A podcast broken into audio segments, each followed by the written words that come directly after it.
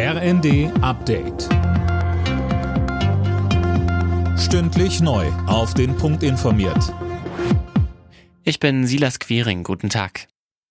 Zu wenig Personal, zu wenig Geld, immer mehr zu tun. Gesundheitsminister Lauterbach will die Krankenhäuser in Deutschland besser aufstellen.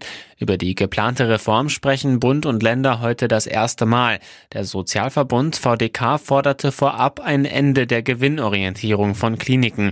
Präsidentin Verena Bentele sagte uns, Was immer noch extrem bedenklich ist, dass natürlich alle, die an dem System, wie es jetzt ist, verdienen, natürlich das System auch beibehalten wollen. Die Krankenhausbetreiber, Pharmafirmen. Es gibt einfach immer noch zu viele, die zu viel Geld an dem System verdienen. Und hier muss man sicherlich noch deutlich konsequenter und radikaler schauen, was brauchen eigentlich die Patientinnen und Patienten und nicht, wo gibt es den größten wirtschaftlichen Benefit.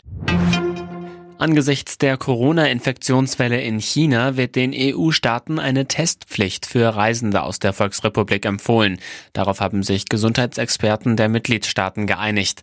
Zuletzt hatten schon Italien, Spanien und Frankreich im Alleingang eine Testpflicht angeordnet. Die deutsche Wintersportwelt trauert um Goldrosi. Rosi Mittermeier ist im Alter von 72 Jahren gestorben. Anne Brauer.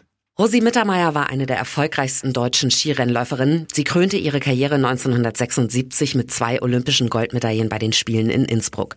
Auch später stand Gold-Rosi weiter in der Öffentlichkeit, unter anderem wenn sie an der Seite ihres Mannes Christian Neureuter, ebenfalls ehemaliger Skirennfahrer, an der Piste bei ihrem Sohn Felix mitfieberte. Auch der holte mehrere WM-Medaillen für Deutschland. Mit nur 72 Jahren starb Rosi Mittermeier jetzt nach schwerer Krankheit. Letzte Station der Vier-Schanzentournee. Für das Springen in Bischofshofen findet am Nachmittag die Qualifikation statt. Nach drei Schanzen liegt immer noch der Norweger Granerüt ganz vorne in der Gesamtwertung. Alle Nachrichten auf rnd.de